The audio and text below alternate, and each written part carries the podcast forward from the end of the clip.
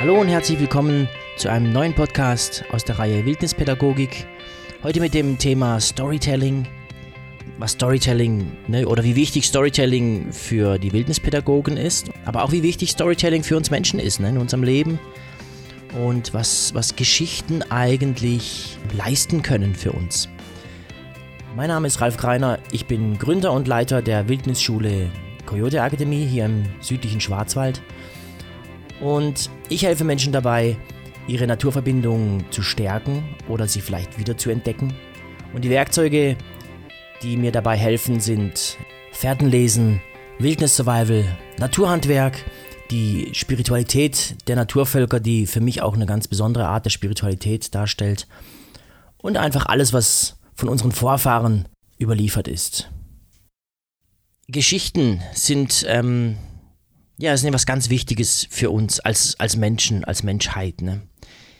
Ich habe im, im Laufe meiner Arbeit mit, mit Menschen ne, als Wildnispädagoge und auch ähm, vorher noch als Teilnehmer habe ich natürlich sehr viele Leute kennengelernt. Darunter waren natürlich auch einige, die, die sich mit Völkerkunde also beschäftigt haben. Und in der Wissenschaft ist es ja so, dass, dass jeder auch dort einen Fokus hat. Ne? Man, man versucht natürlich so objektiv wie möglich zu, zu forschen. Und doch hat jeder so seinen Fokus. Ne? So habe ich Ethnologen kennengelernt, die gesagt haben, dass äh, das Fährtenlesen eine Eigenschaft ist, die, die uns Menschen vom Tierreich unterschieden hat, weil wir angefangen haben, Muster zu interpretieren. Das, darüber habe ich auch mal kurz im, in meinem ersten Podcast gesprochen.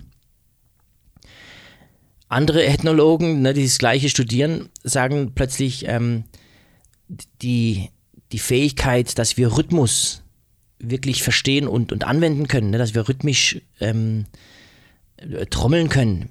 Das, das ist das, eine der ersten Eigenschaften gewesen, die, die uns vom Tierreich unterscheidet. Es gibt zwar Tiere, die sich äh, rhythmisch bewegen können und auch Rhythmen erzeugen können, aber das machen die nicht bewusst. Das ist eine, eine unbewusste Handlung. Und für uns Menschen war halt ne, eines der ersten Dinge, die uns wirklich, ähm, wo wir uns unterscheiden konnten von den Tieren, war halt, dass wir Rhythmus benutzt haben, ne? mehr oder weniger Musik gemacht haben. Es gibt auch Leute, die sagen, ne, das ist die Fähigkeit, Geschichten zu erzählen oder Geschichten zu verstehen, die uns vom Tierreich unterscheidet.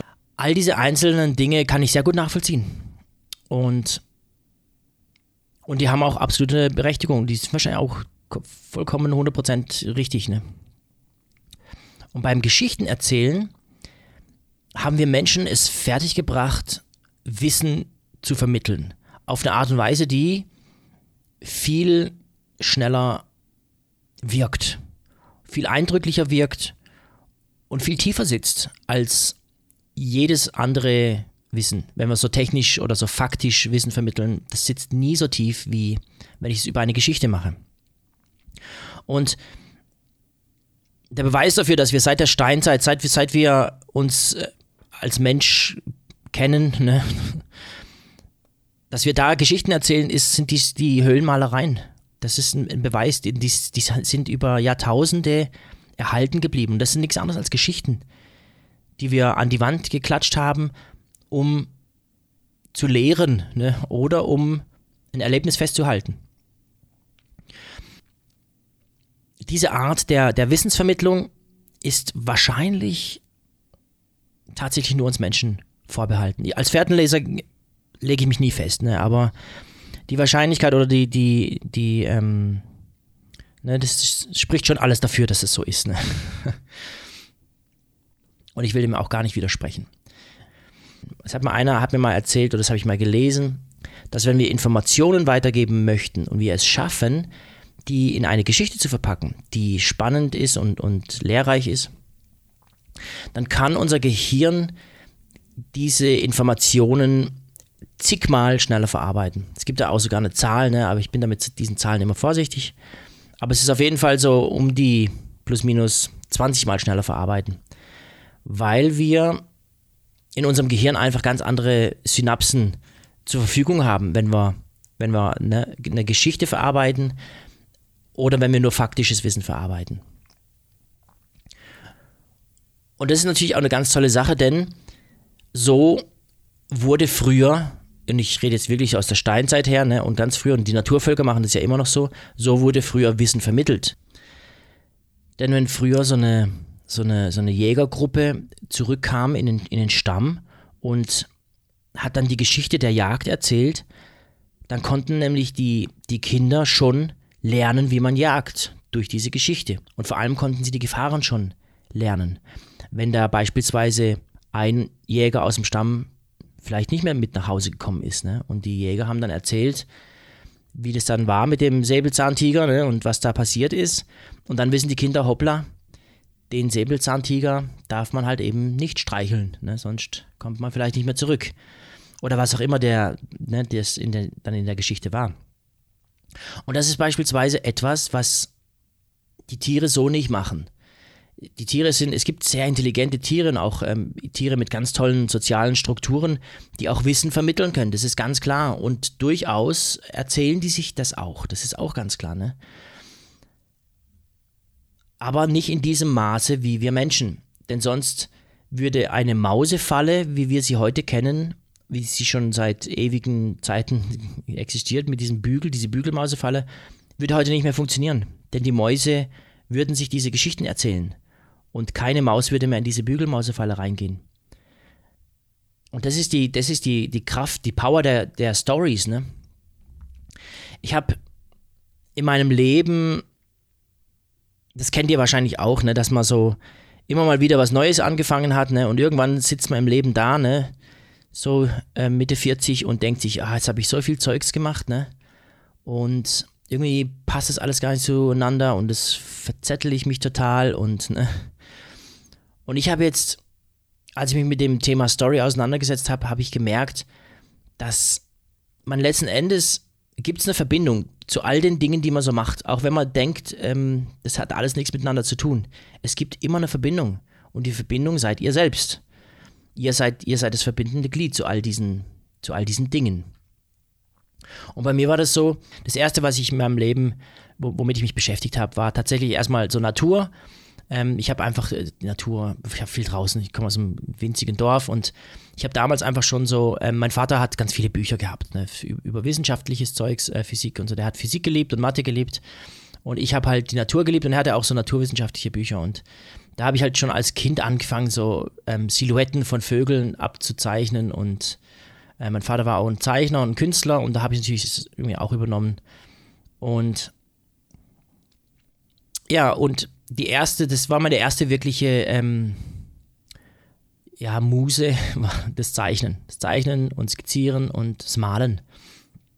Das war meine erste Leidenschaft. Ne? Da war ich äh, Kind, so im Grundschulalter. Und ich weiß es noch ganz genau, dass ich in der Schule ein Bild gemalt habe. Wir sollten ein, Bild malen, eine Szene. Ich weiß noch genau, wie sie aussah. Ich weiß nicht mehr, was Thema war, aber ich weiß noch genau, wie die Szene aussah. Und ich hatte da einen Vogel im Flug gezeichnet und das war noch in der Grundschule. Ähm, und ich konnte damals halt so perspektivisch die Flügel zeichnen, weil ich einfach Vögel immer abgezeichnet habe. Ne? Und habe ich dieses äh, perspektivischen Vogel gezeichnet und ich habe für dieses Bild habe ich eine 4 bekommen. weil die Lehrerin steif und fest behauptet hatte, ich hätte das nicht gezeichnet, das hätte mein Vater gezeichnet. Ne? Und ich habe ihr versucht zu erklären, dass ich dieses Bild ja in der Schule gezeichnet habe. Hat sie mir nicht geglaubt und ähm, ja, das war das Ende von dieser Leidenschaft. Ne? Das ich, aber davon lässt sich ein Kind ja auch nicht unterkriegen, dann gibt es halt eine neue Leidenschaft. Ne? Die nächste Leidenschaft, da habe ich mich dann in den Sport gestürzt. Ähm, ich hatte damals dann richtig, richtig viel Sport gemacht und ähm, also wirklich jeden Tag trainiert. Bis es dann irgendwann wieder in die Kunst ging und mit, mit ich glaube, mit, 16, mit 17 habe ich, glaube ich, angefangen, ähm, Gitarre zu spielen. Und dann habe hab ich mich da reingestürzt und halt voller Leidenschaft ähm, Gitarre gelernt. Ich habe dann wirklich auch wieder da jeden Tag mehrere Stunden geübt. Und ja, das ging auch da immer wieder mit Leidenschaft einher, bis es irgendwann, ähm, bis irgendwas passiert ist von außen, dass ich dann so die, die, die, die, die Verbindung zu der Sache verloren habe. Und immer wieder, ist, ne, immer wieder, wenn es mir so schlecht ging, bin ich halt auch immer rausgegangen in die Natur. Das war immer so ein, so ein auch so ein roter Faden von mir, das, das Draußensein aber nie so intensiv, ne?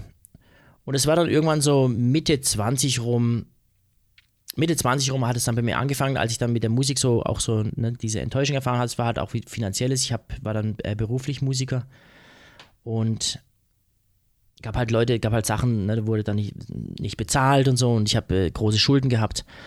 Und dann habe ich ähm, mich entschlossen, jetzt, ähm, ich, gut, ne, jetzt stürze ich mich ins nächste Thema und habe mich dann in diese Naturgeschichte reinbegeben, weil es dort plötzlich diese Tom Brown Bücher haben mich inspiriert. Ne? Das war Mitte der 90er und so gegen Ende der 90er, also 97 habe ich meinen ersten Wildniskurs als Teilnehmer dann belegt und dann ging für mich diese Reise los. Ne? Und da habe ich mich halt dort volle Pulle reingegeben. Ne? Und die Energie, das Energielevel war eigentlich immer das gleiche. Wenn ich was mache, dann ah, gebe ich mich volle ganz rein. Ne?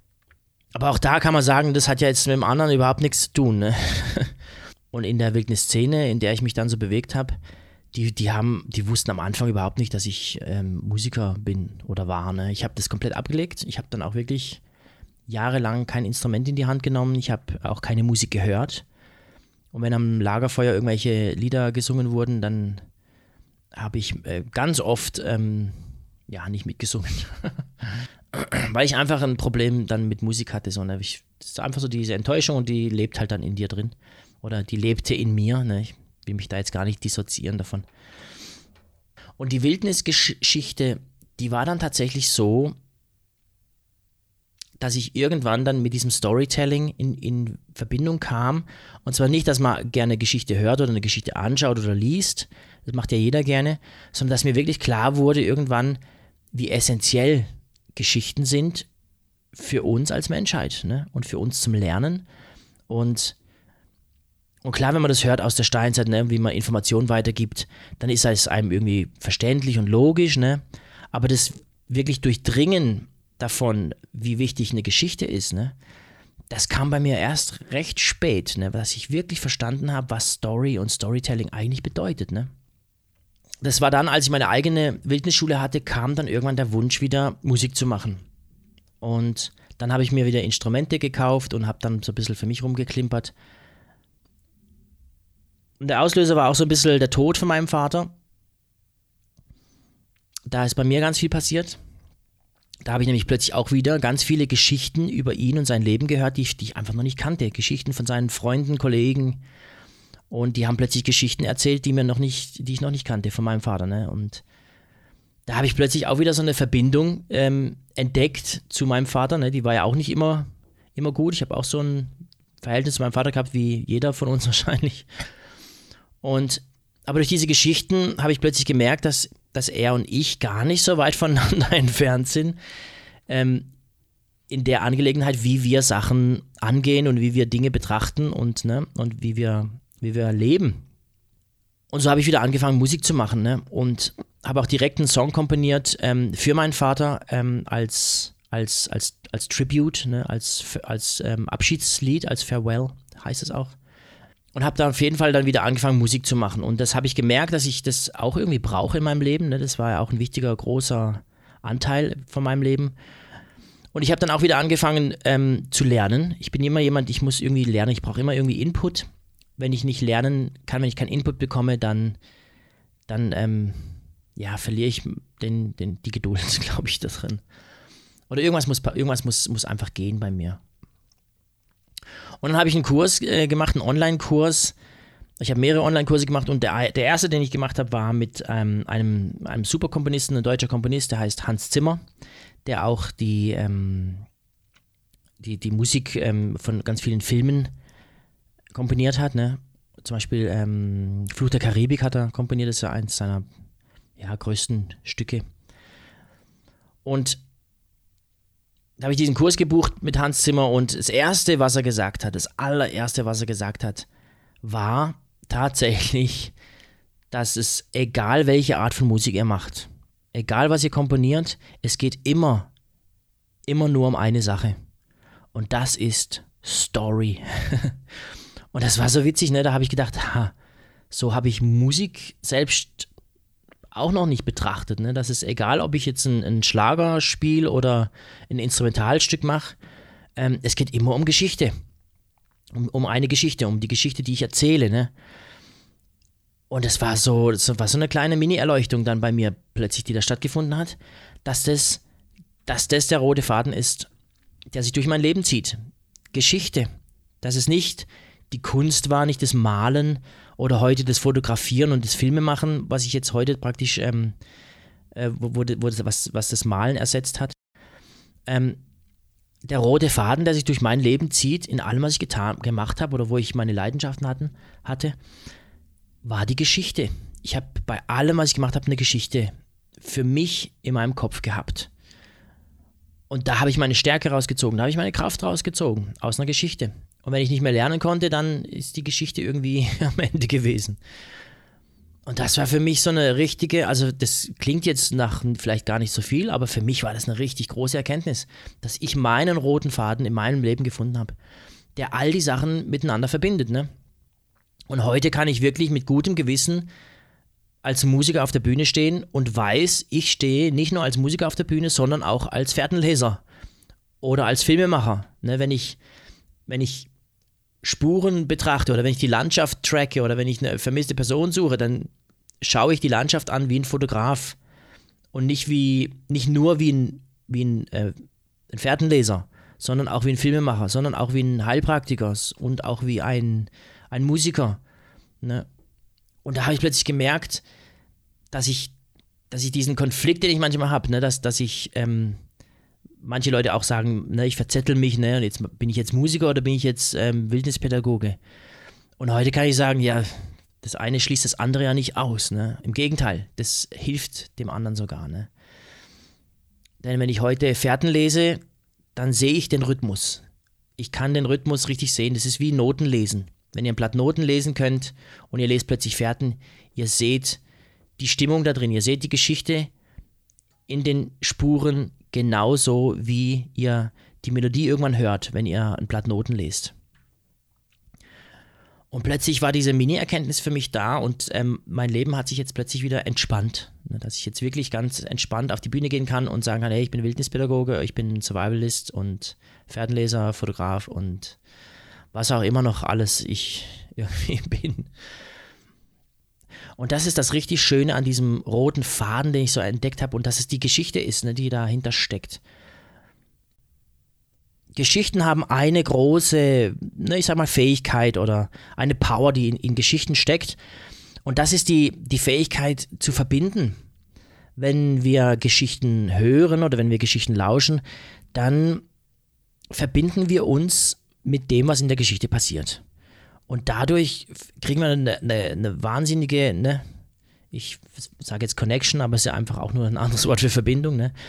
Ähm, damit kriegen wir halt auch eine ganz tiefe Verbindung mit, mit dem, was in der Geschichte passiert. Ne?